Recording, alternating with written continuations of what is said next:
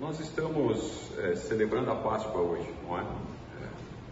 Eu acho que não tem advento maior ou melhor do que esse. Não tem. Mesmo com toda a reverência de, sobre o Natal, se Jesus tivesse nascido, mas se ele não tivesse morrido e ressuscitado, o nascimento dele não cumpriria o plano.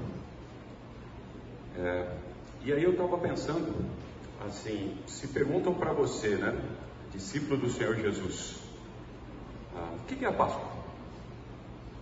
Né? Você faz parte do reino, como a gente tem conversado, e assim como a gente às vezes tem dificuldade de explicar a notícia do Evangelho, pode ser que você tenha dificuldade de explicar o que é a Páscoa. O que é a Páscoa? Por que você cristão comemora a Páscoa? Por quê?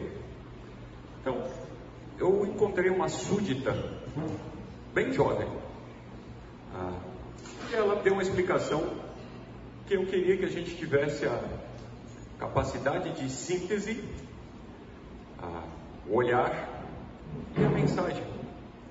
Tão simples quanto ela fez. E talvez ela não complique como nós, ah, discípulos mais velhos, ah, o façamos. Eu queria compartilhar com vocês.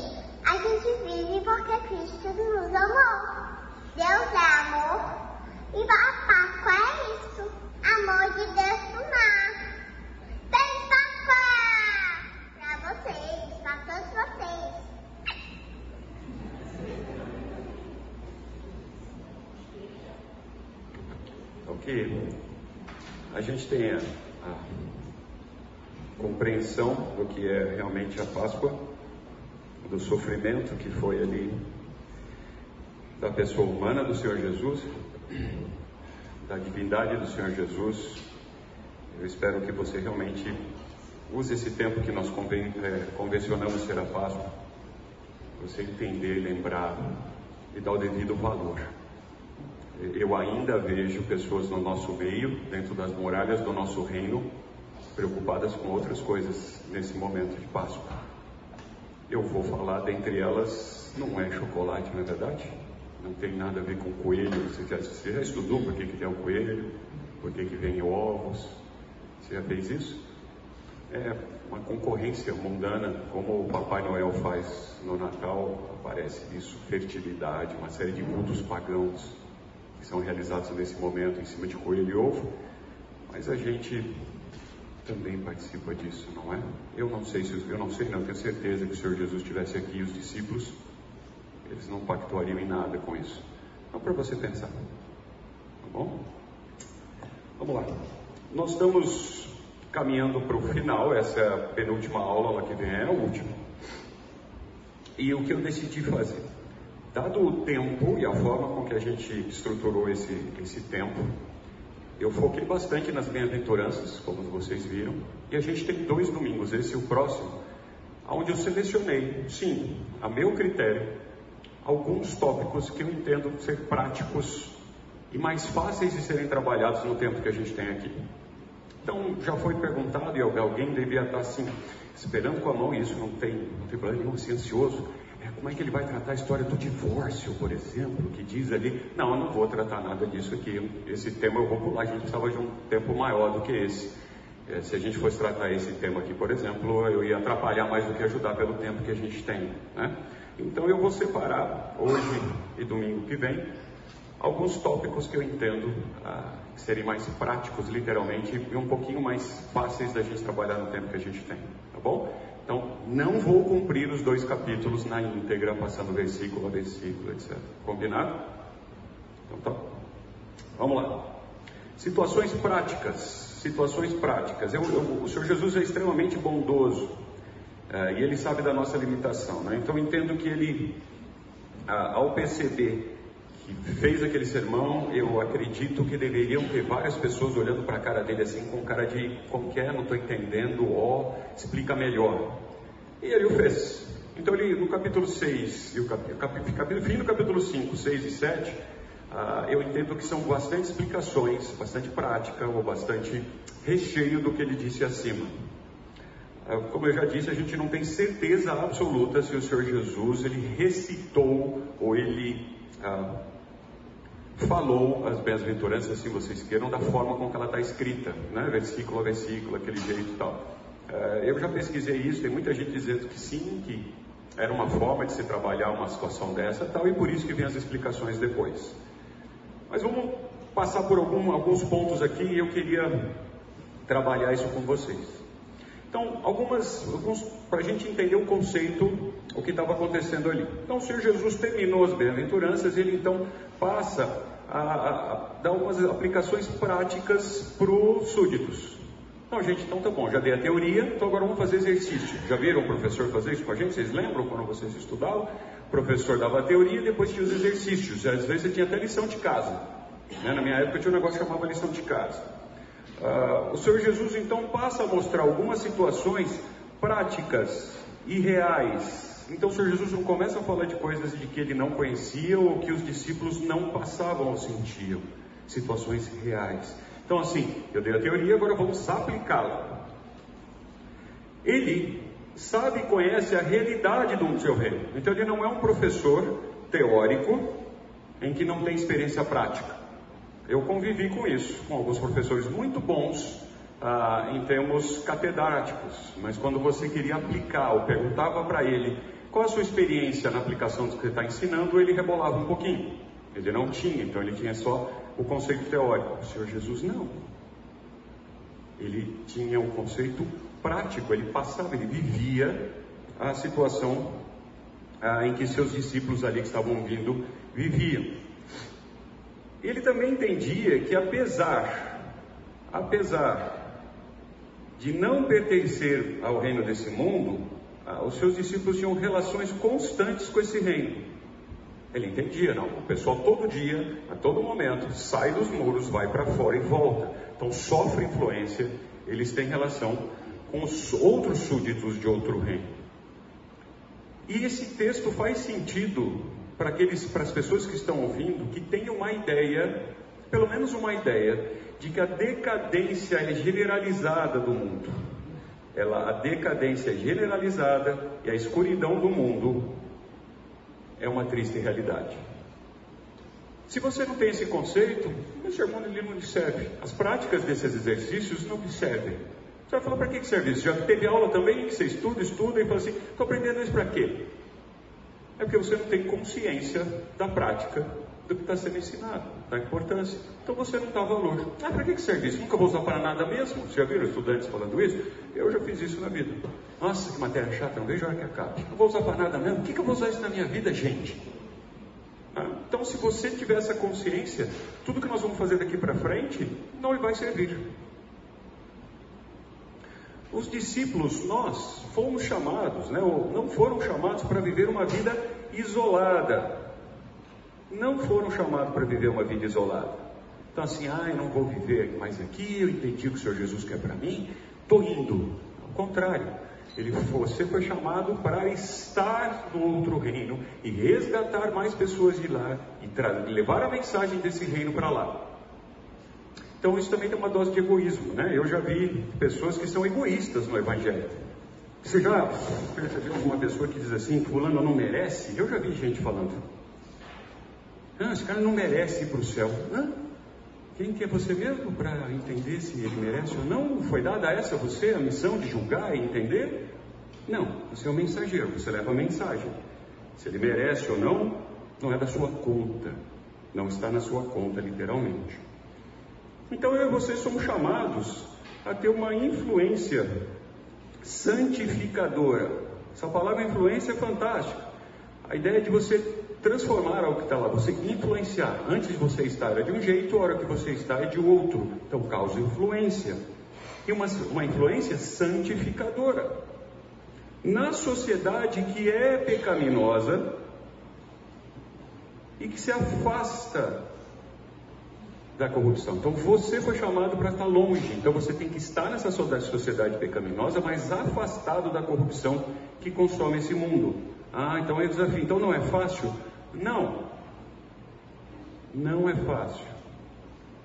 Eu não sei vocês, mas eu marco, eu, eu, pelo menos mentalmente, o que aconteceu durante a semana, a minha semana. E as situações de dificuldade são maiores do que as de facilidade, sendo discípulo de Cristo. Né, eu estava conversando em casa, e conversando com meu pai, efetivamente, a gente batendo papo e tal, a gente chegou à conclusão, não é? Ser discípulo de Cristo é mais difícil do que não ser para viver no mundo fora dos muros. Ah, e aí a gente estava conversando e lembramos dos discípulos. Nenhum discípulo andando com o rei, ele teve vida fácil. Não, agora eu estou com Jesus, espera um pouquinho. Agora quais são os privilégios que eu tenho aqui? Hum? Agora eu estou com o rei aqui do meu lado, aqui ó, fala com ele. Está comigo, fala com ele, está aqui ó, está aqui. Contrário, só dificuldades, dificuldades, dificuldades e desafios. Eu, eu, eu olho com as lentes para entender quais privilégios, além, não tem um privilégio que, que é de estar na companhia do Senhor Jesus, isso é. Mas pensando aqui na nossa vida humana, qual o privilégio que eles tiveram, não é verdade? Que benefício eles tiveram pensando na vida como a gente tem material, etc. Então a gente tem um texto complementar aqui, que completa a ideia em Pedro, que diz assim: Vós, nós, porém, sois raça eleita. Lembra, nós somos eleitos para estar naquele reino. Sacerdócio real, nação santa, povo, você e eu somos povo de propriedade exclusiva de Deus. Propriedade exclusiva. Para quê? A fim de pro proclamardes as virtudes daquele que vos chamou das trevas para a maravilhosa luz. É para isso que você serve, eu, eu e você. Vós sim que antes não erais povo, lembra? Eu não era. Ai, mas eu nasci na igreja. Não importa. Você não era. Você estava ali de intruso. Se você nasceu na igreja, imaginando que todos da igreja fazem parte do reino, não é? Vós sim que antes não eram erais povos, mas agora sois povos de Deus, que não tinhais alcançado misericórdia, mas agora alcançastes misericórdia. Então, por um ato de misericórdia, eu e você estamos aqui. Eu tive a chance de reconhecer ao Senhor Jesus como meu Salvador.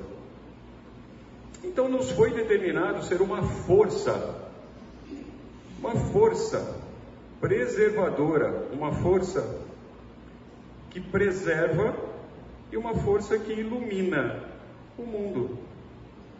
Então, essa força ela preserva ela ilumina, ela preserva o mundo. Sabia que você faz parte dessa força? Então, se você não entende o Evangelho, se o mundo lá fora não entende o Evangelho, isso é loucura, não faz o mínimo sentido. A igreja não pode aceitar o egocentrismo do mundo. Soluções fáceis, imoralidade, amoralidade, e materialismo. Porém, infelizmente, hoje a igreja é mais influenciada pelo mundo do que o mundo é influenciado pela igreja. Notaram isso? Quanto lá fora muda pela sua ação, todos os níveis comportamentais, ideológicos, morais, do que o inverso. Quanto a gente ouve dentro dos muros não, é só assim, é mais assim, não seja radical, dá um jeitinho, não é bem assim. Ah, imagina, gente, nós não podemos ser, ao contrário, a gente tem que ser igual para eles virem para cá. Né? A gente tem que parecer com eles. Se a gente for muito diferente, eles não vêm. Aonde isso tem nas Escrituras? Está baseado nas Escrituras? Onde? Onde o Senhor Jesus mudou qualquer coisa do plano dele, do Evangelho, da mensagem do Antigo Testamento para se adaptar às pessoas. Onde? Quem é você? Quem sou eu para fazer isso?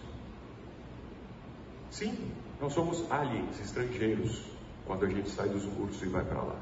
A gente até se veste igual ou parecido, até falamos a mesma língua, mas quando eles olham para nós, não não é daqui, né? É diferente. A gente já usou esse exemplo várias vezes aqui. Não adapte, queridos. Não adapte. Não se amolde ao mundo. Ao contrário. Ao contrário.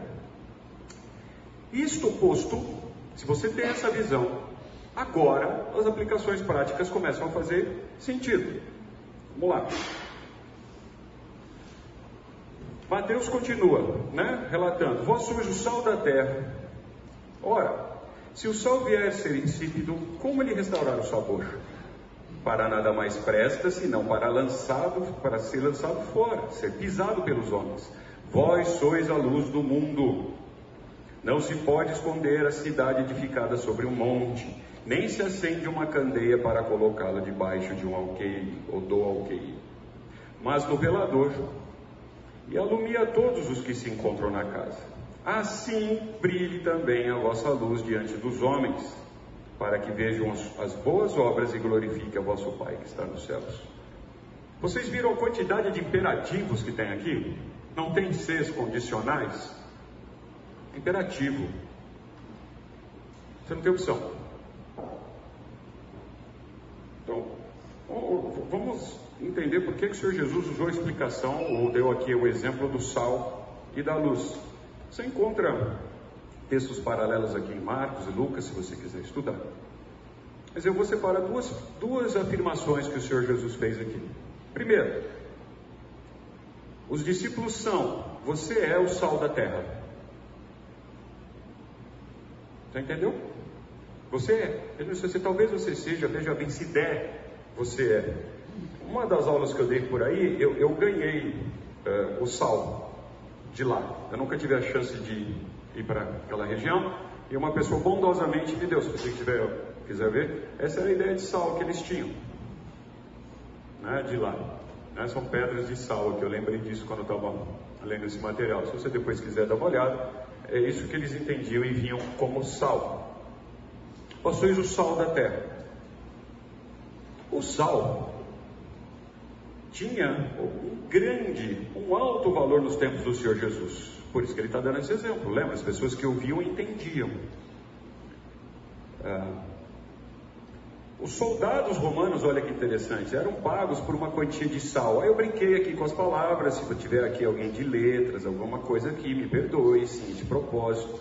Né? Eu brinquei aqui com soldo e salário, né? porque o soldo era o pagamento do soldado, né? daí vem o soldo, é assim que chama. E a gente tem uma ideia aqui de salário, então do sal. Então ainda as pessoas imaginam, qual é o que você trabalhava? Eu trabalhava, o que você recebia de pagamento? Sal. Então ele tinha um grande valor. Por isso o Senhor Jesus está usando o sal. Se você, de novo, o Senhor Jesus não está trazendo nada novo. Em crônicas a gente lê. Não vos convém saber que o Senhor Deus de Israel deu sempre, deu para sempre a Davi a soberania de Israel, a ele e a seus filhos por uma aliança de sal? Depois estudo essa passagem para você entender. Então, de novo, a ideia de sal não é algo novo, o Senhor Jesus está inventando alguma coisa, criando ali. Essa ideia já existia. Agora, de novo, né, gente? Ó, essa afirmação do Senhor Jesus só faz sentido para os seus verdadeiros discípulos. Quem não é o verdadeiro discípulo, está dizendo essa matéria não serve para nada. O que ele está falando? Ele é louco. Não entende a realidade do mundo. Você, o verdadeiro discípulo, é esperado que você tenha uma consciência do que é a visão bíblica a qual o mundo tá, está corrompido e deteriorado. O mundo está corrompido e deteriorado. Não melhora, ele piora. Só piora. É o que as Escrituras dizem. O ser humano é o mesmo e vem degradando o mundo a todo momento. Está cada vez mais escuro. Um dos usos do sal, para dar o exemplo, é retardar a podridão. Né? Eu tentei aqui achar, ó, você já comeu charque, carne de sol ou algo parecido? Ela é feita dessa forma. Então, não tinha geladeira, né? Tinha freezer. Então, como é que eles preservavam a carne? Com sal. Ah, então, a ideia de ser sal é, a carne vai apodrecer, você concorda comigo? Ela não é eterna aqui, ela vai estragar. Mas o sal faz com que ela demore a podridão. Esse é o exemplo didático que o Senhor está dando ali. O sal também provê sabor. Já percebeu? O sal, ele realça o sabor dos alimentos. Então, a vida no mundo sem sal, sem a sua ação, torna sem sabor. É isso que o Senhor Jesus está dizendo. Se você não estiver lá salgando, vai piorar, vai ter a deterioração vai ser mais rápida e não tem gosto. Quando eu entendi isso a primeira vez, há uns anos atrás, eu fiquei assim, chacoalhando a cabeça, falei, não é possível. Quer dizer que eu ajudo ao mundo a ter sabor, a dar gostinho. Quando você está lá agindo moralmente como fiel discípulo do Senhor Jesus, é você que tempera, senão já, o negócio já estava podre, fedendo. É a nossa ação lá, representando o nosso rei, que traz gostinho. Agora, a quantidade de sal, você já conversou com um chefe de cozinha, ou alguém que sabe cozinhar? Não, eu não sei, né? Nem, fritar ovo. Ah, mas o sal tem que ter uma medida certa. Senão você começa a lembrar dele, não é verdade? Essa comida está salgada. Nossa, comida está sem sal. Falta um pouquinho de sal. Agora, quando ele está na medida, você não lembra do sal. Percebe? O exemplo do Senhor Jesus é fantástico, é didático. A nossa presença está lá para não ser notada, no sentido de nós mesmos termos qualquer valor e sermos notados, mas o efeito que a gente causa, aí sim. Nossa, por que, que o ambiente de trabalho agora é bom? Nossa, o que, que mudou? Por que, que a vizinhança mudou? Por que, que a família mudou? Você não percebeu o sal, mas é o sal que está fazendo o efeito. E as pessoas percebem a ação do sal sem lembrar do sal. Não é fantástico? Tão didático. Agora, o sol pode perder a sua ação de preservação. É possível. e parar de destacar, né, de dar destaque desse sabor. Isso acontece, olha que interessante, muitas vezes porque ele está contaminado. Então ele deixa de ser sal puro. Ele não deixa de ser sal, mas ele está contaminado. Aí ele perde a sua utilidade principal. Então aí você perde, você se contamina, você deixa de ser esse sal puro, você continua sendo discípulo dele. Não tem uso, não está servindo para nada. Lembra quando você está lá no meio de onde você frequenta e ninguém sabe quem você é? Então você não serve para nada. Você atua como eles, pactua como eles, anda como eles, convive como eles, fala como eles, você não serve para nada, você não está mudando o gosto e o tempero. Então para que serve isso? Para nada, fica aí. A exemplo, o Senhor Jesus dá aqui, ele é para ser pisado, quer dizer, uma coisa que está ali. Há quem diga que ainda o uso assim, para ser um uso, ele é pisado no sentido de fazer marcas ou caminhos, como queiram. Eu não sei se, não consegui até hoje uma prova disso. Para isso que você serve, não é nada. O Senhor Jesus também dá um exemplo prático. Você e eu, nós somos a luz do mundo. Você entendeu que nós somos a luz do mundo, não uma luz no mundo? Estuda o texto.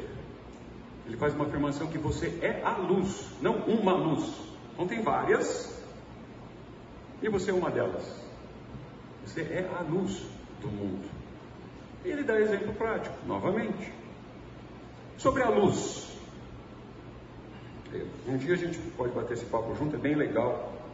E eu tive que fazer uma vez um, era um desafio de comprovar a onipresença de Deus.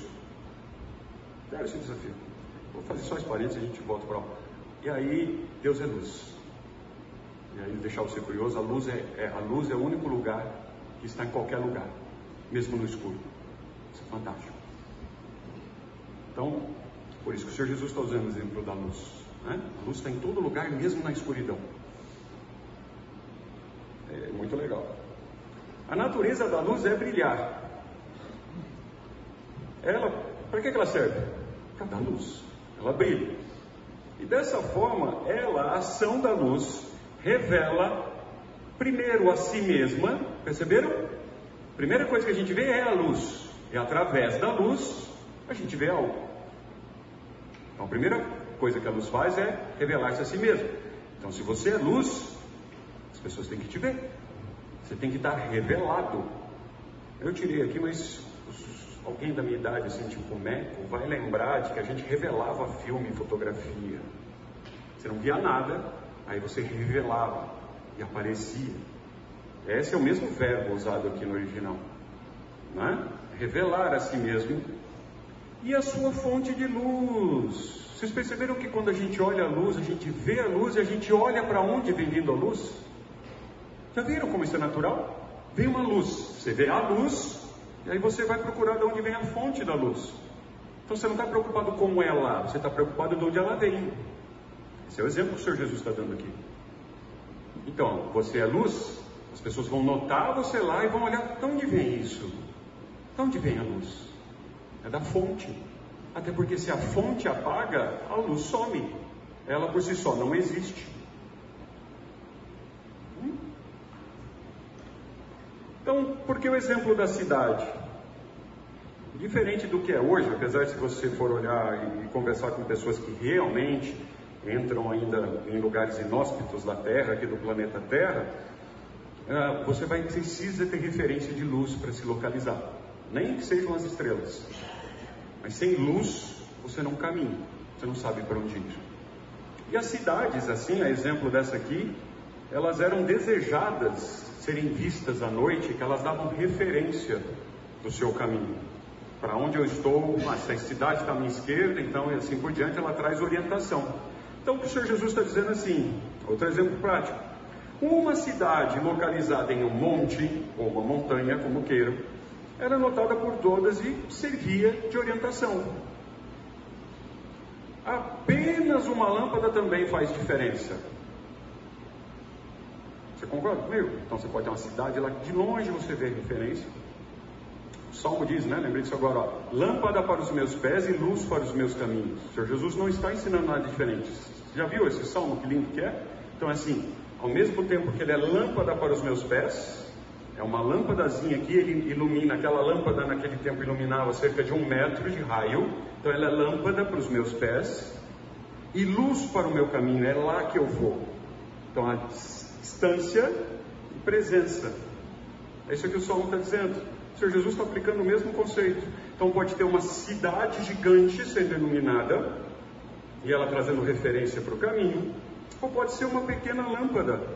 Aqui nos nossos tempos, talvez um lampião. Lá eles usavam uma lâmpada de cerâmica com um pouquinho de óleo e iluminava assim coisa de um metro quadrado. Esse exemplo que o Senhor está dando.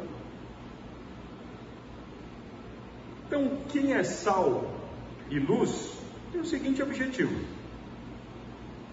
se você é sal e luz, demonstrar a glória de Deus e ser usado para a glória de Deus. Então você tem um objetivo e privilégio de ser usado, mas é para a glória de Deus. Então o objetivo é a glória de Deus e o privilégio é de ser usado para a glória de Deus. Você, não, nada serve. Para você não é glória. Você não vai ser reconhecido. O sal não foi perseguido. A luz é óbvia. Você não agradece a luz, você agradece a lâmpada. Você é só o meio. Dúvidas, angústias, mágoas, traumas de infância, não concordo com você. Comentários. Sim, tem lá as balinhas, é isso que você está esperando, elas estão ali. Comentário. Podemos seguir? Texto à frente, em Mateus 5, 17, diz: Senhor Jesus dizendo: Não penseis que vim revogar a lei ou os profetas. Não vim para revogar, vim para cumprir. Cumprir, presta atenção no cumprir. Porque em verdade vos digo: até que o céu e a terra passem, nenhum um, um, um i ou um tio passará da lei, até que tudo se cumpra. Aquele, pois, que violar um desses mandamentos, posto que dos menores, e assim ensinar aos homens, será considerado mínimo no reino dos céus. Aquele, porém, que observar e ensinar, e ensinar, esse será considerado grande no reino dos céus. Porque vos digo que, se a vossa justiça não exceder em muito as dos escribas e fariseus, jamais entrarei no reino dos céus. De novo, o Senhor Jesus é extremamente bondoso, tá dando exemplo. Deixa eu facilitar para vocês. O Senhor Jesus aqui faz uma declaração muito importante para mim, ao menos. Sou bem débil, sou bem fraco, não tenho capacidade de entender plenamente os ensinos do Senhor Jesus. Eu tenho dúvidas, eu sou falho, eu sou pecador. E essa a mensagem que ele deu ele aplicou aos seus ouvintes serve para nós hoje. Tem gente que diz, não, mas é a realidade da época, é para os discípulos. Então o texto diz, juntou lá os seus discípulos. Veja, eu sou uma versão de upgrade, né? Então já estou aqui mais velho, meu software é melhor, né? Eu sou já tenho aqui os improvements. Não, não preciso tanto disso. Não. Nós somos tão ruins, tão ser humano quanto aquelas pessoas que estavam sentadas ali. Pelo menos eu, tá? Minha versão de software aqui tem bugs, falhas, trava, entendeu? Dá efeitos assim não esperados. Ele não alterou ou veio trazer novos ensinos que já não existiam no Antigo Testamento. O mesmo que, que Deus usava através dos profetas, que eram instrumentos de Deus. Ok? O Senhor Jesus cumpriu a esse verbo que a gente passa por ele assim, ele é fantástico. O Senhor Jesus cumpriu a lei em sua plenitude, o que trouxe os religiosos da época e hoje um grande problema. Nós vamos chegar no cumpriu. O Senhor Jesus, fantasticamente, eu conhece porque ele está vivo, mas eu posso usar aqui, se a gente for pensar a época que isso aconteceu, ele conhecia todo o Antigo Testamento, no detalhe. Ele é a palavra, ele era o Antigo Testamento. Pensaram nisso? Está falando com a palavra.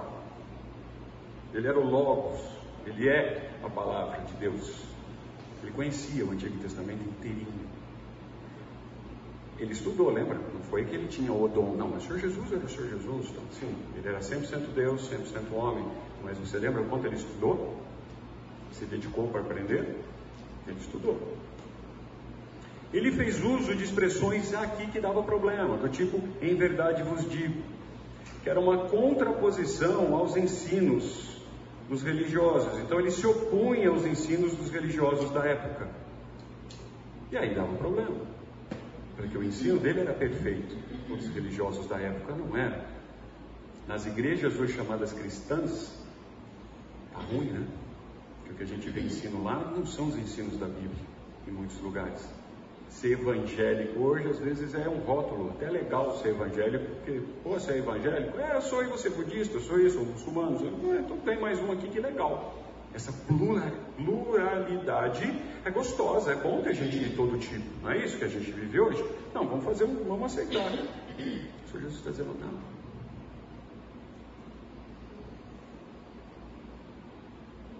Fica claro para mim que alguns dos seus contemporâneos entendiam erradamente os seus ensinos,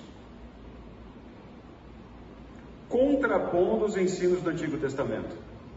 Então, assim, quem é este que está ensinando? Não, não, é, ele está ensinando o que é. Vocês que estão fazendo errado. Agora, para você saber o que é certo, ou melhor, para você saber o que é errado, você tem que conhecer o certo. Você, discípulo, conhece o que é certo para saber o que é errado? Ou quando você está lá fora dos muros, você, não sei, né? Nem vou entrar nessa, na é verdade. Deixa como está para ver como é que fica. Quem sou eu? Eu vou me meter nisso? Não, perguntaram lá, mas eu me calei. Não, a Bíblia diz que é melhor você ficar calado do que fazer contenda. Me envergonha ver que nós cristãos não temos fome da palavra de Deus e conhecer os estatutos e as escrituras para que quando você confrontado a exemplo do nosso mestre, nós possamos de maneira branda dizer o que é verdade. e justificar os seus atos em cima das Escrituras. Você faz isso? Você tem essa fome, essa vontade, esse desejo? Cara, senão você vai ser um mau soldado, lembra? Não é para ser agente secreto, né, gente? Eu gosto de brincar isso com os adolescentes, com os jovens, né? Não é ser um agente secreto, é o contrário, você tem que ser revelado, ser visto. Agora você tem que ser preparado. Todo soldado espera-se que seja preparado. A ideia lá do cumpriu, para quem estava ouvindo, é assim: não tem jeito de estar mais cheio do que essa palavra. Entende uma coisa cheia 100%? Então, mas é 100%, 100%. É que se eu falar 101% transborda. Aí a palavra estaria errada. É 100% total. Né? De tornar cheio, completar, preencher até o máximo, fazer abundar, completo em cada particular, essa expressão aqui no grego é muito legal, quer dizer, ah, qualquer trechinho, buraquinho né, estaria completo. Tornar perfeito, levar até o fim, realizar, levar a cabo. É isso que as pessoas estavam ouvindo quando ele diz assim: Eu vim cumprir. Aí não, mesmo que essa palavra signifique isso, que é 100% cheio, todo, todo o espaço, todo o espaço cheio, aí ele dá o exemplo.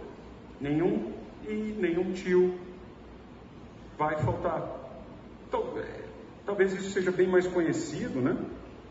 A ideia de, do tio ou, ou do i é bem tranquilo para nós quando você lê um texto que pode faltar talvez um cedilha.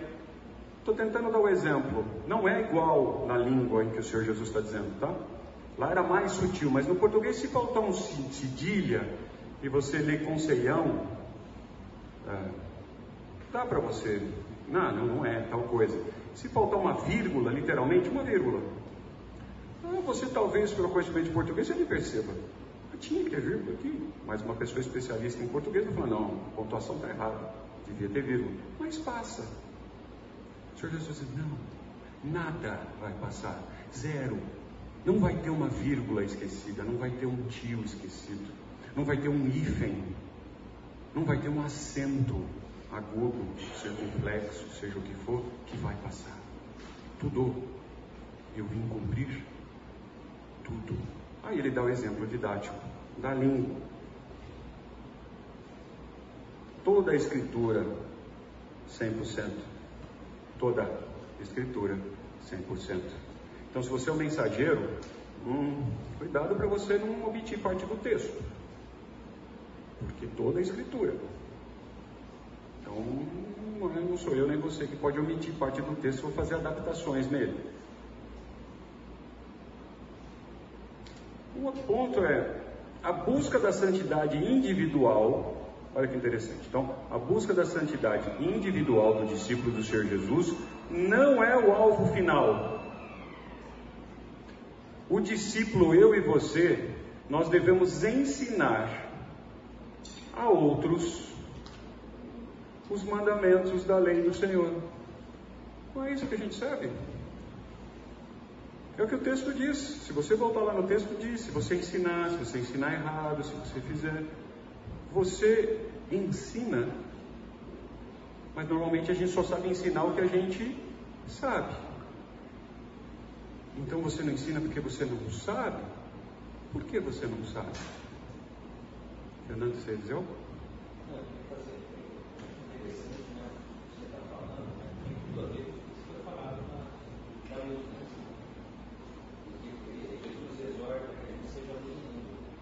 antes de nós sermos luz do mundo, nós precisamos seguir a luz. Eu a luz do mundo, Jesus afirma. E, e em 1 João também, João fala que Deus é a luz do mundo. Né? Aí Jesus vem e bate na verdade. Aonde é que você vai buscar a verdade para que você possa ser a luz do mundo? Né? Para que você siga a luz do mundo, você tem que conhecer a palavra.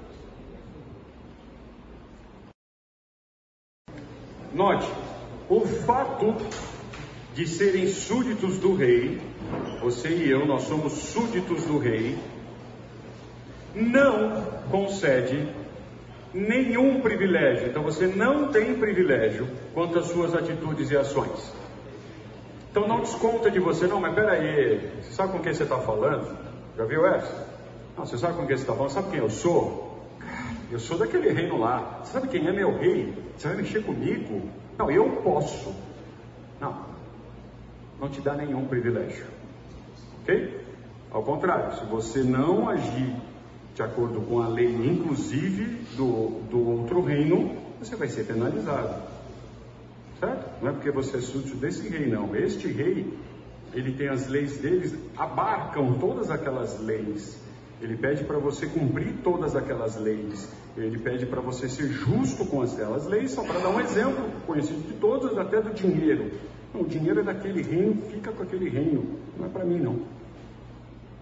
Ok?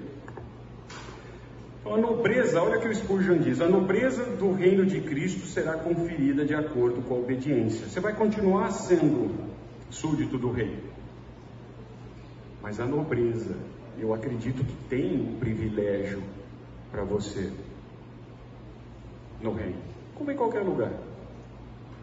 Mas não é meritório no sentido de então eu vou fazer isso, então eu mereço. Não. É isso que é difícil, porque a gente é egoísta, né? Quando você quer fazer alguma coisa, ah, então eu vou fazer isso porque eu quero para mim. Não. Não é o estudo de hoje, mas o que você receber, você vai ter a oportunidade de devolver. Imagina você chegar de mãos vazias. Você vai chegar. Mas então, o que que. Ah, não tem nada não, senhor. Bom, entre. Mas você tem o privilégio de entregar a sua vida e os resultados da sua vida. Aqui.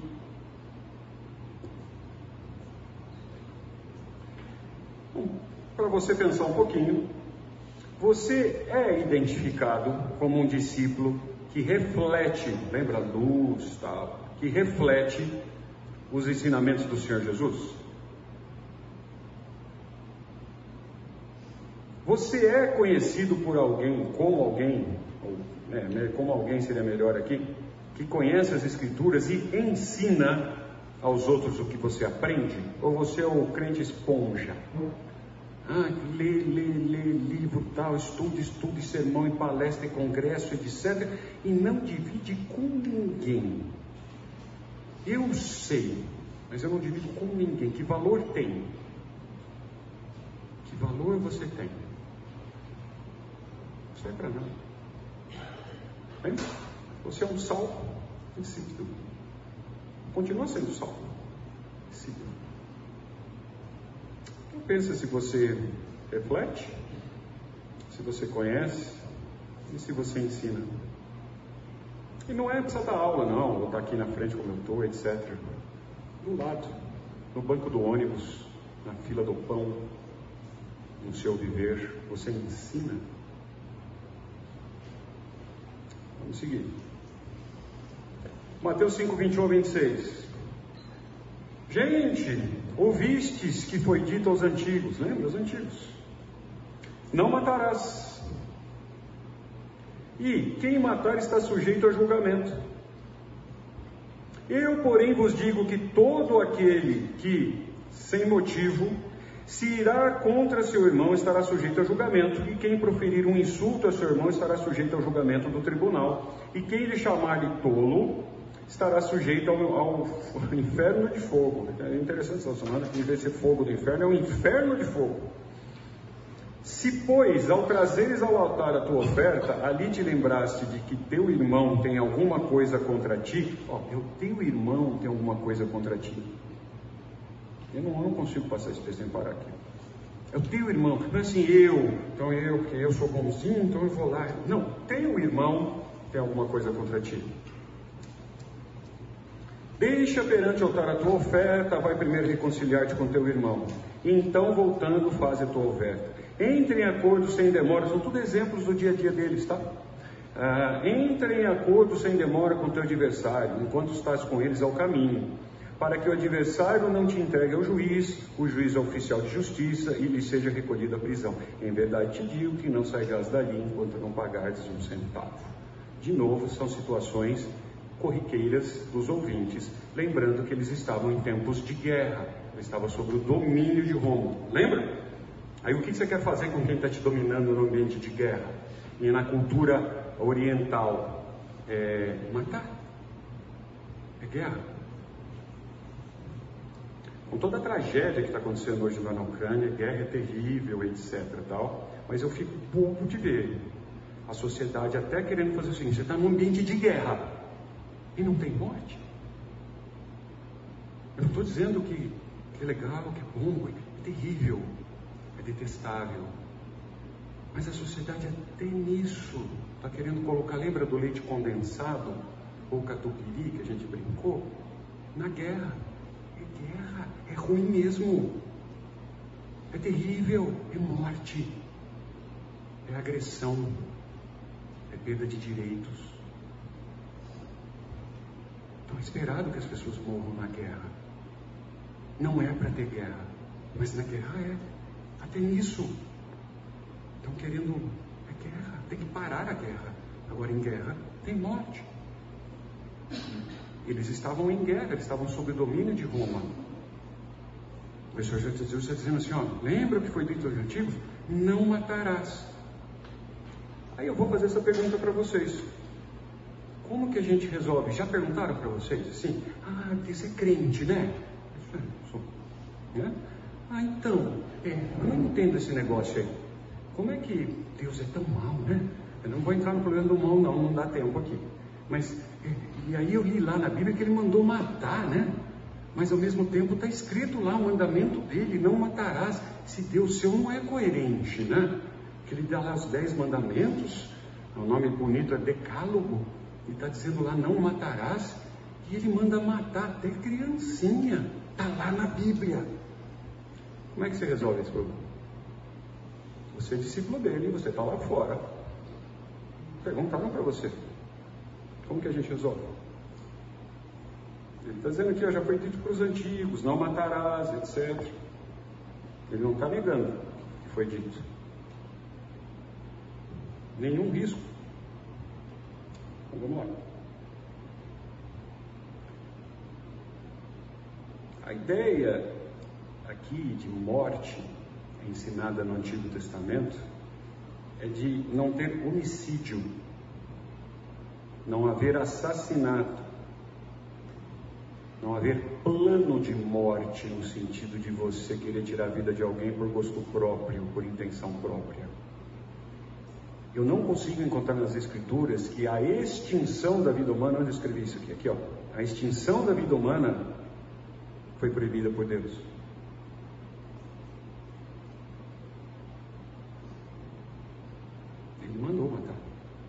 mandou exterminar. E quando o povo não cumpriu, teve consequências ruins. Leia a história do Antigo Testamento. O que o Senhor Jesus está fazendo, por isso que ele está dizendo, ele está ampliando o conceito da morte. Só na intenção de você matar alguém, como um assassinato, como um plano egoísta, vou matar a pessoa porque eu quero para mim, eu vou resolver um negócio meu. Você está sujeito à lei como um assassino. Então não é o ato de não tirar a vida da pessoa, é o motivo de que você está tirando a vida da pessoa. Antes que alguém pergunte, eu vou dar o que eu penso. Se alguém entrar em casa, já aconteceu, mas parou aí e tocar na minha família, eu mato. Eu não tenho problema nenhum com isso invadindo, agredindo minha esposa, meus, meus bens materiais, como aconteceu, eu também me sentia terrivelmente. É uma sensação, quem passou por isso sabe. Mas eu me contive. Até porque talvez eu tivesse menor número. Talvez eu não estava menor, depois eu conto um dia. Mas agora, se fosse mexer com a minha família, eu não teria pudor nenhum em exterminar a vida humana. Nenhum. Nenhum. Eu não vou. Não, mata aí meu filho. Rebenta com a minha esposa. Deus está dizendo, não matarás. Não é esse o entendimento das Escrituras. Não é o meu entendimento das Escrituras. Se você pensa diferente, eu respeito. Estou dizendo o meu, antes que alguém pergunte. Não tem problema nenhum com isso. Agora é diferente eu sair para agredir alguém, tirar a vida de alguém, por um motivo menor. uma briga de trânsito, porque alguém me xingou, porque eu perdi um emprego, porque eu sou torcedor de um time e ele é de outro. Certo? Porque foram desleais comigo, que me roubaram literalmente na área em punho ou em transações financeiras ou no negócio. Não. Deus cabe a justiça. Mas a autodefesa, como é que faz se a gente está falando de guerra? Como é que faz um cristão que vai para a guerra? Você é cristão, seu filho é cristão, firme na palavra de Deus, ele é convocado pelo exército e vai para a guerra. Como é que ele faz? São perguntas que você tem que ter resposta. O Senhor Jesus está dando um conceito aqui do cotidiano daquelas pessoas. Ele não está tirando o mandamento. Lembra? Eu vim para cumprir tudo. Por isso que ele disse isso antes. Ele está dando outro exemplo prático daquela sociedade que era problema de morte, as pessoas morriam, eram assassinadas. A amplitude do mandamento é muito mais ampla do que os religiosos da época ensinavam, que apenas a morte literalmente era um crime. O Senhor Jesus choca aquela sociedade de uma maneira impressionante.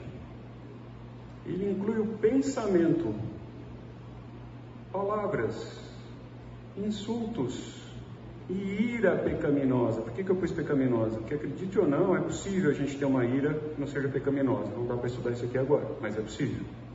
Talvez seja improvável, mas é possível. Aí qualquer insulto é, é considerado assassinato. Então piorou.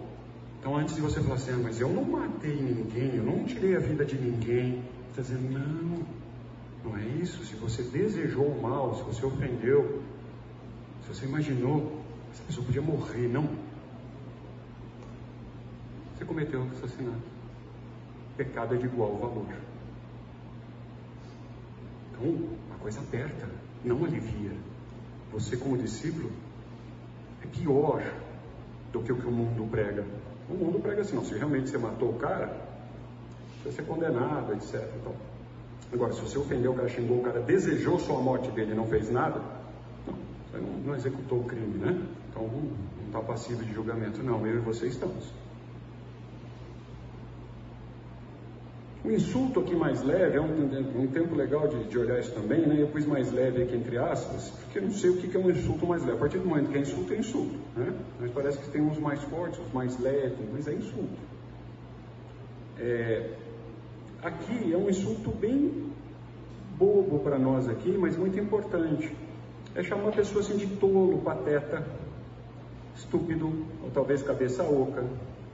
Aqui a coisa pega quando você xinga a pessoa de xinga ou insulta a pessoa de ímpio. Sabe, que já viu? Fala assim, isso é um ímpio. Já viu gente falando isso dentro da igreja? Eu já vi. Cara é terrível. Você está dizendo que ele é realmente um apóstata, que ele é um renegado, que ele é um rebelde. Ímpio e desgraçado são duas coisas terríveis que pode ser para o ser humano nessa ordem, nessa ordem. Primeiro ser ímpio e depois ser desgraçado, não ter a graça de Deus. Não pode acontecer coisa pior com o ser humano. Incrédulo. O livro de Provérbios né, traz, se você estudar, por que, que o Senhor Jesus está usando esse exemplo? As pessoas conheciam. Talvez você não conheça, mas as pessoas conheciam, o público conhecia. O livro de Provérbios contém muitas referências e avisos sobre pessoas tidas como tolas. Então era um assunto, chamar a pessoa de tola, etc. Tal, era algo assim muito complicado lá. Não era bobinho, não. E o Senhor Jesus está trazendo isso de exemplo. O quanto você ofende as pessoas na sua moral, no seu, na sua inteligência.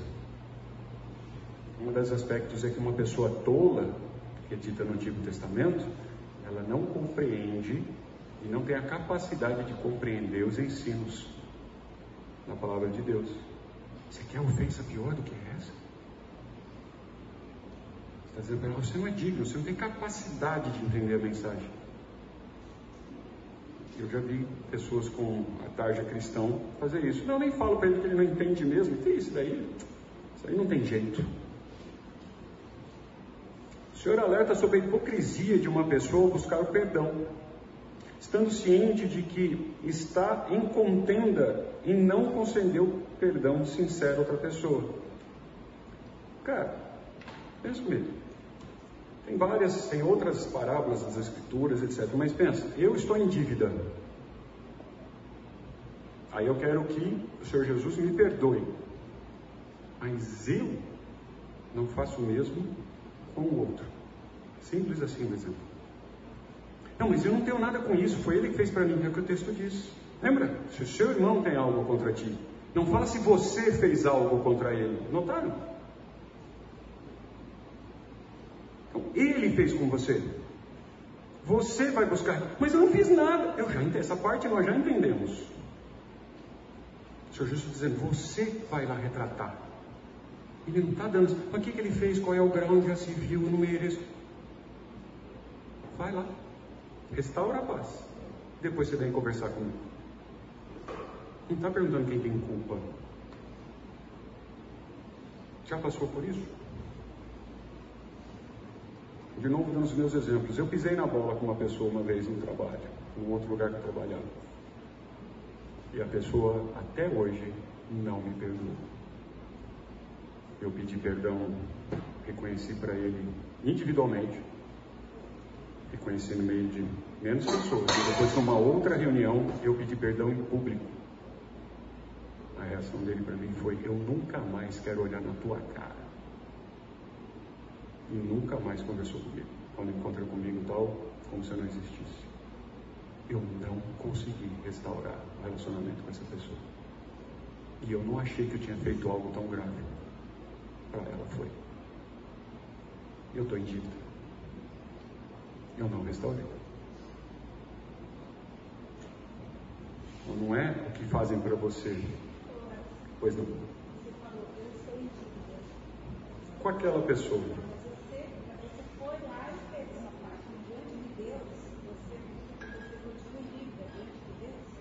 Pergunta é se eu continuo em dívida diante de Deus, se eu fiz sua parte, eu não devia ter dado o exemplo. Ele é polêmico. Mas, resumindo, não, eu não me sinto em dívida com Deus. Deus ele me perdoou, ele viu que meu sentimento, eu pedi perdão, eu estava errado, no fim das contas eu fiz uma coisa errada, ok? Não era para ser feito. Se era muito ou pouco, não importa. Eu fiz. Mas quando eu digo e eu leio esse versículo, eu lembro, ele fala, vai lá e restaura. Esse pedaço eu não consegui. Eu não acredito que eu esteja com dívida com Deus. Deus conhece o meu, minha mente, mas com essa pessoa eu estou. E é isso o meu sentimento. Era a decisão dela de não me perdoar. Mas eu acredito que um dia, eu penso, eu oro, eu vou ter essa chance. Pois não. Nesse trecho tem alguma diferença em vai lá e restaura que ele é o nome Cristo ou Não, eu, eu não consigo entender aqui que em nenhum momento isso aqui é orientado apenas para os irmãos em Cristo. Em nenhum momento. Eu não consigo. Se alguém tiver depois alguma dica para me ajudar, eu já olhei isso aqui várias vezes. Ele está falando para os discípulos. E ele não diz aqui para o seu irmão. Tá? Lembrar que teu irmão tem alguma coisa contra ti, etc. Essa palavra irmão aqui, a gente pode olhar juntos. Mas como irmão em Cristo, até tanto quanto óbvio. Mas eu, eu pego esse texto aqui e eu coloco na minha vida como um todo. Agora, não ter conflito é diferença de você se acomodar ao que a pessoa está dizendo. Então eu não vou amoldar o Evangelho, a minha postura, porque ele está brigando comigo. Não. Mas aqui a ideia é: deixa a tua oferta ali e lembra-se do teu irmão que alguma coisa contra ti. Sim, aqui nós estamos falando do irmão, se a gente é irmão, porque nós somos filhos do mesmo pai e temos o Senhor Jesus como irmão. Mas eu entendo que isso aqui, dentro que a gente já foi sal, luz, etc, etc, bem-aventuranças, tudo que nós estudamos, isso aqui está expandido para o nosso relacionamento lá fora. Essa pessoa que eu estou citando não é cristã e rejeitou o Evangelho. Mas eu não entendo que eu tenho que viver em conflito com ela. Porque o problema é que está em conflito, não em acordo. Acordo no sentido de que ela tem que concordar comigo. Mas eu tenho conflito com essa pessoa. É diferente, entendeu? Não sei se vocês percebem a diferença. Para mim tem uma diferença. Você nunca vai me chamar para jantar na sua casa. Você cumprimenta, conversa comigo, etc. Agora, a hora que eu entro, eu causo mal para você só da minha presença, aí nós temos um problema. É o meu jeito de interpretar isso. Tá?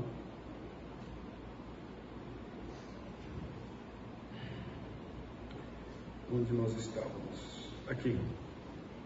Então o Senhor Jesus alerta sobre a hipocrisia de uma pessoa ao buscar o perdão do Senhor. Hipócrita. Estando ciente que está em contenda e não concedeu perdão sincero a outra pessoa. Perdão sincero, né? Vocês lembram da ideia de sinceridade, né?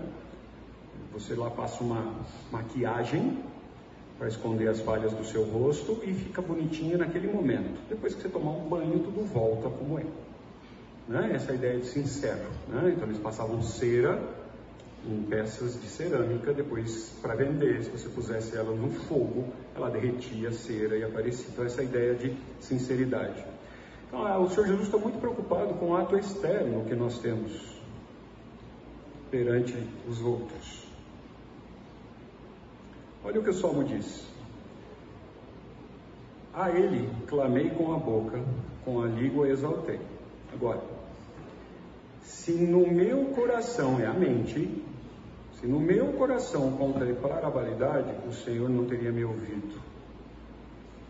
Então a gente pensa, não, Deus não ouve minha oração, não, não ora, etc. Ele conhece você, querido. Davi pede, né? Senhor, pers, per, não vou conseguir falar. Per, perscruta, perscruta, procura fundo, busca fundo. Pronto, eu não vou conseguir falar prescrutar. Prescrutar, falei. Prescruta o meu coração e põe para fora, me mostra, porque eu sei que eu tenho. Lembra da carne? Nós mostramos que exemplo da carne, lembra? Toda aquela gordura entremeada, toda ela tem gordura. Pode ser até que você não veja, você não, essa aqui tá limpinha, não, lá tem. Pode ser uma mínima, mas tem. E a gente tem um comportamento hipócrita. E quanto à condenação, o Senhor Jesus está usando de novo algo pedagógico, que é o exemplo da corte romana, ao que aquele público estava sujeito. Né? Que é melhor então você se reconciliar com o outro face a face do que estar tá, tá, tá em julgamento. Cara, isso tem bastante interpretação, eu vou dar uma dica bem prática.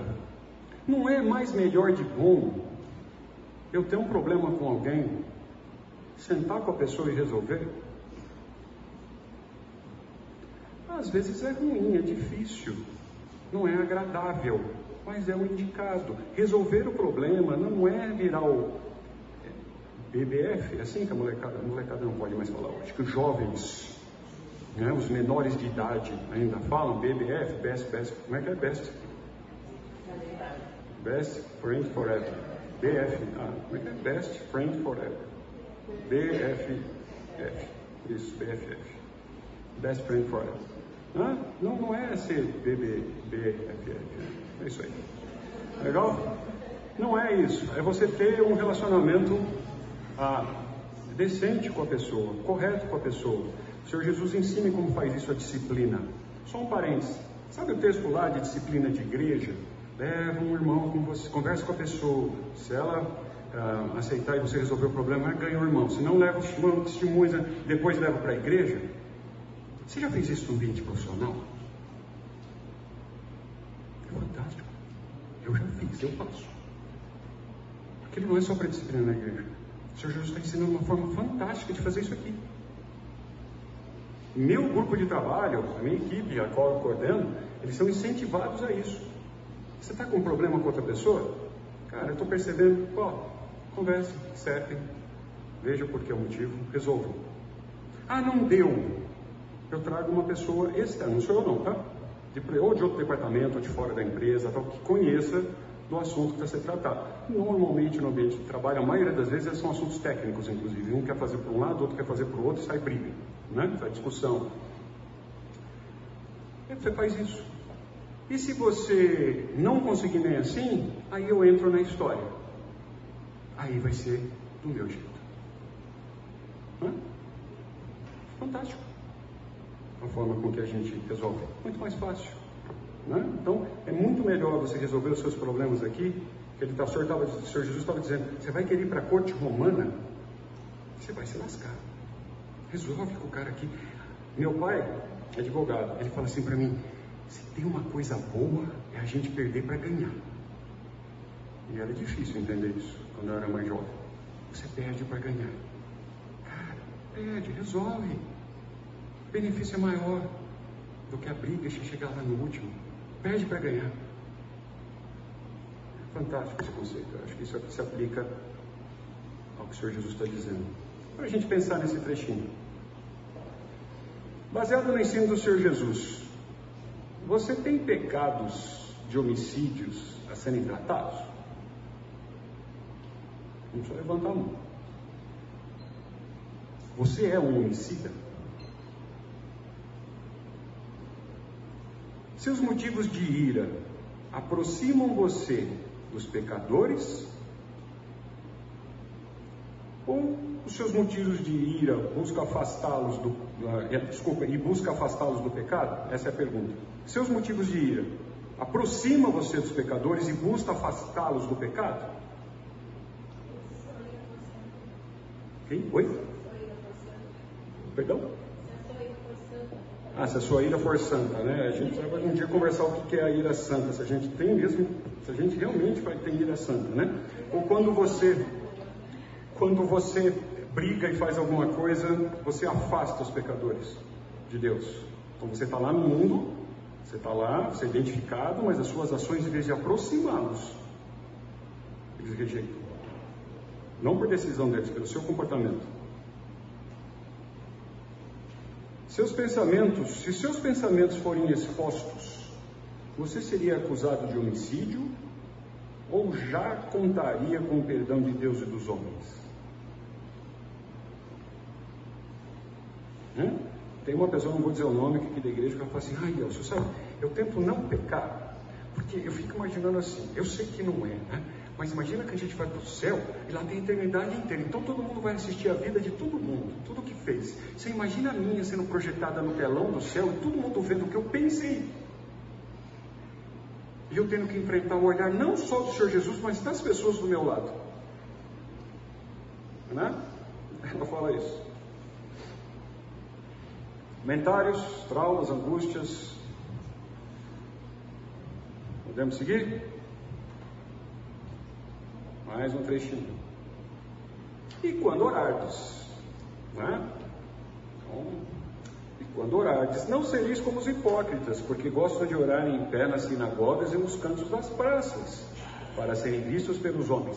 Acontecia a época do Senhor Jesus, isso não é uma parábola. O Senhor Jesus está tá, tá olhando e está dizendo: a ver, isso acontece. Em verdade vos digo que eles já receberam a recompensa. Tu, eu, você, porém, quando orares, entra no teu quarto e fecha a porta. Oras a teu pai que está em secreto, e teu pai, que vem em secreto, te recompensará. E orando, não useis de vãs repetições como gentios, porque presumem que pelo muito falar serão ouvidos. Acontecia, ele está dizendo coisa ali do dia a dia.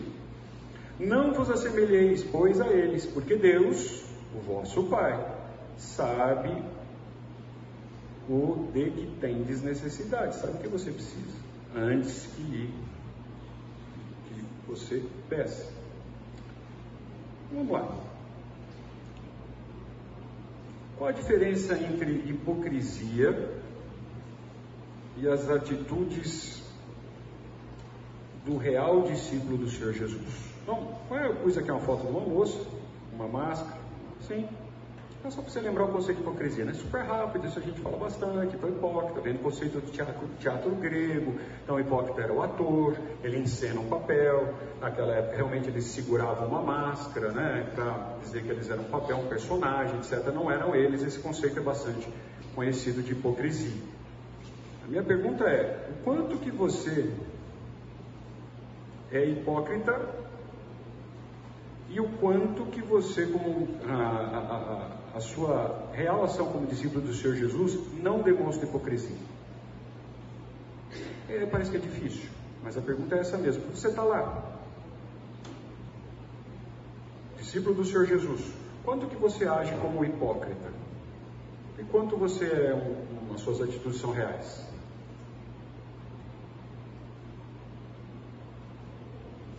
Pois é, não dá para o sal não ser sal, não dá para a luz não iluminar. Não dá para um cristão sério ter um comportamento hipócrita. O que eu faço normalmente é duro, mas o que eu faço normalmente é ficar quieto. Mas se a pessoa pergunta, se minha esposa estivesse aqui, acho que a gente estava conversando, né, eu e outro dia, é o ruim, né? É a hora que a pessoa pergunta para você. É, porque eu estou quieto. Mas ela pergunta, não é? Eu vou falar, é? Não, não é. Mas eu estou quieto. Agora, hipócrita seria se falasse assim, ah, é, né, gente? Ah, tudo bem, né? Não imagina. O que, que você pensa? Você, ah, então tá bom. Eu não vou uma contenda, encrenca com você. É uma hipocrisia. Está dizendo você arrumar briga. Tem assuntos que não vale a pena. Mas se a pessoa pergunta, não é, Elcio? Ah, então. Não é. Aí você é o chato, né? Na minha família, às vezes, as pessoas nem perguntam para o Elcio, eu falo, obrigado. Não vou arrumar contento. Agora, eu vou ser hipócrita? Ai, meu filho é comportado, não é? Não. Mas eu não vou lá numa briga, né? Oh, seu filho é mal criado. Não é esse o objetivo. Agora a pessoa perguntou para mim, eu vou ser hipócrita. Ah, é bonzinho. Ah, você é um anjo. Mas não é. Ele foi na sua casa e se comportou bem? Não. É, não é? Eu estou dando um exemplo tolo, mas é hipócrita. Qual o motivo das, das nossas orações e que recompensa nós devemos buscar? Por que você ora?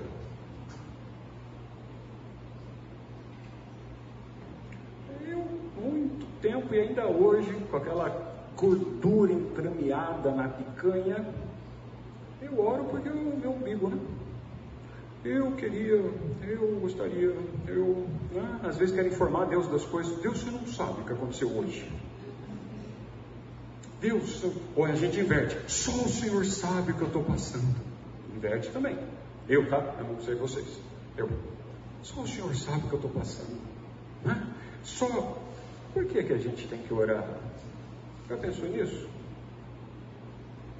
Você precisa informar alguma coisa para Deus?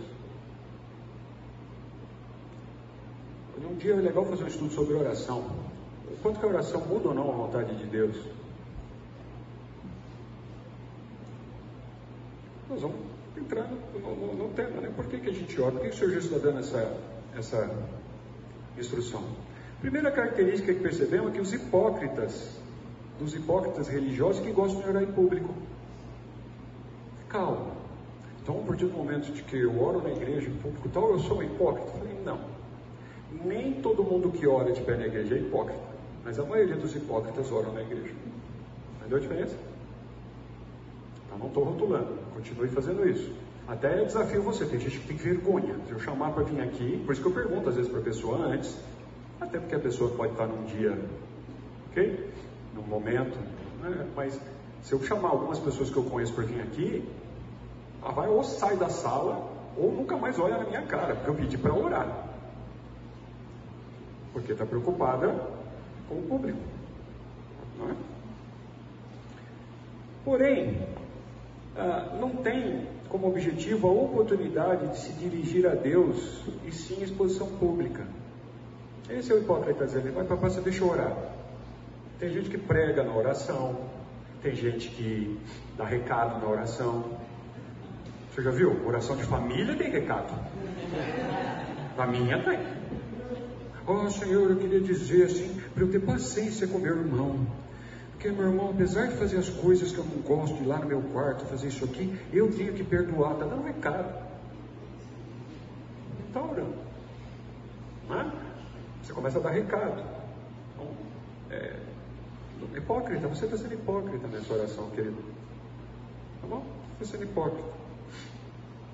Os ouvintes judeus do Senhor Jesus naquela ocasião tinham o hábito de orar três vezes por dia, que nem Daniel. Era um hábito. Eles tinham até horário para fazer isso. Então o Senhor Jesus está tocando num ponto ali é, conhecido. Não há nada errado em orar, não há nada errado em colocar-se de pé, de orar em público ou não. Em posição, não é o assunto na oração, mas queridos, não precisa fechar os olhos, não precisa baixar a cabeça, não precisa ajoelhar, não precisa ficar de pé, não precisa ficar ajoelhado para a Meca, não precisa. Nenhum momento nas Escrituras tem uma instrução, um procedimento adequado de como você deve orar. Tem inclusive momentos que fala assim: ele pensou e orou a Deus e. Lembra, Neemias? O rei perguntou para o Deus e para. Ele falou: minutinho, eu vou para o meu quarto. Deixa eu pensar. Aí faz toda aquela introdução: Senhor Deus, meu Pai, muito obrigado, Senhor, pelo dia de hoje. Olha, é uma reza, é um texto decorado que você tem. Toda a sua oração é do mesmo jeito. E você faz. Não é isso. Ok? Então não existe uma fórmula correta. É o modelo da oração do Senhor Jesus deu, que é a oração do Pai Nosso. É um modelo, né, que tem os princípios ali. Mais uma vez, então, o Senhor Jesus tem o um foco no coração, na mente. Né? Isso aqui é a mente. A intenção mental das pessoas quando mostram-se em oração. Então eu volto à pergunta: quando você ora, qual é a sua intenção?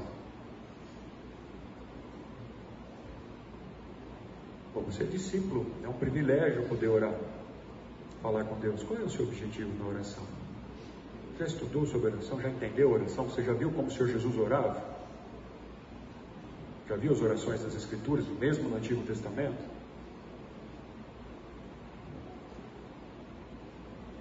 O Senhor Jesus aponta a verdadeira intenção. Ó, então ele aponta a verdadeira intenção. Tem uma intenção por trás dos atos piedosos. Ah, aquela pessoa ora tanto, você viu como ela é boazinha? Ah, como ela faz, você viu? Nossa! Porque na, na verdade a pessoa está buscando o aplauso, o reconhecimento de quem? Do Senhor Jesus?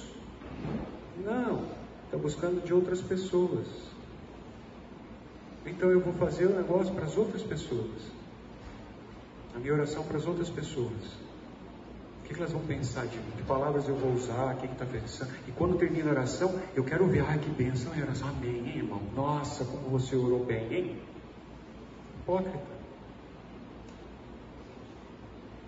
Lembra, Senhor Jesus, se você estiver curioso, estude a parábola que o Senhor Jesus contou do fariseu e do publicano, essa também é conhecida, né? Se você lembra.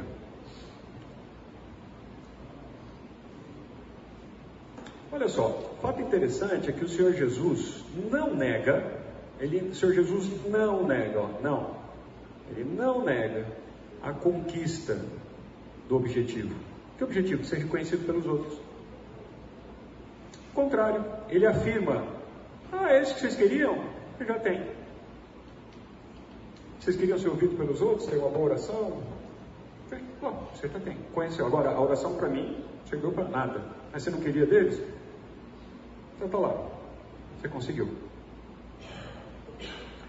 O pecado, né, que é o nosso estado natural, nos persegue, inclusive, quando nos dirigimos a Deus oração. Sabia disso? Nossa natureza pecaminosa atrapalha as nossas orações. A minha oração, ao menos. Até quando a gente está orando. Se não tivesse o Espírito Santo, a nossa oração chegaria nem perto. Graças a Deus, Ele é tão bondoso que Ele filtra o que a gente fala e pensa. Se não tivesse o Espírito Santo, seria inócuo.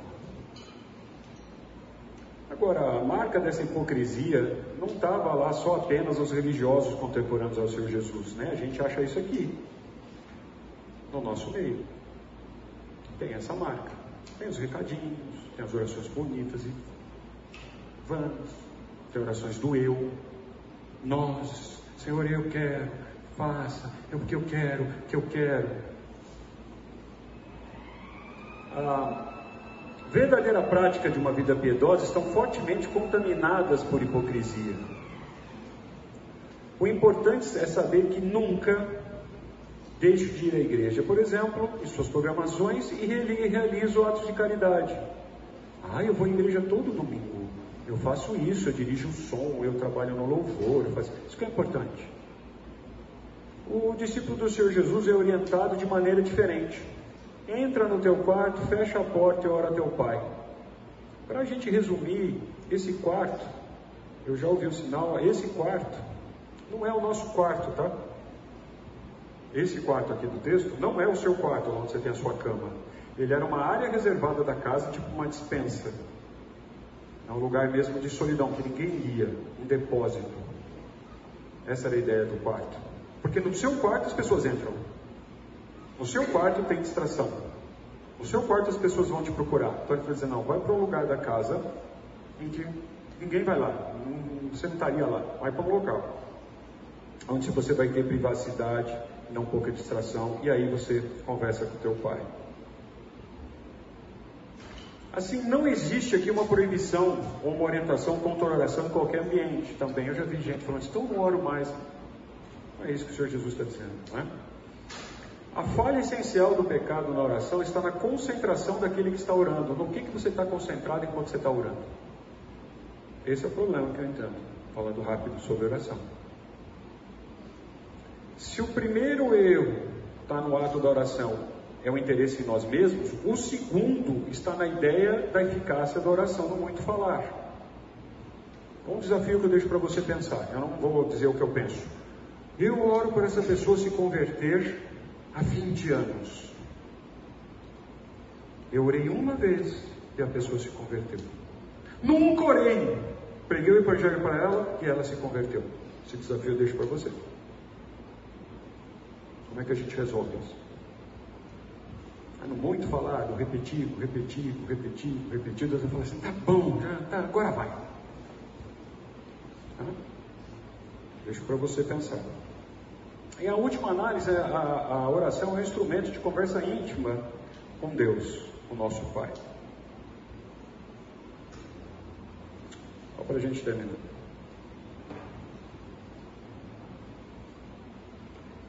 Para uma dúvida que você pode ter, então não posso orar nada mais por motivos pessoais, etc. Você está dizendo? Não.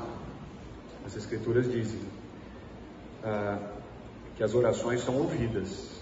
E a gente tem lá. Não andeis ansiosos por coisa alguma, em tudo, porém, sejam conhecidas diante de Deus as vossas petições em oração. Pela súplica tal. Ora, aquele que é piedoso, que é poderoso para fazer infinitamente mais em tudo que pedimos ou pensamos, conforme o seu poder que opera em nós. Não é possível, mas você tem que orar em conformidade. Né? Então, para a gente não deixar o assunto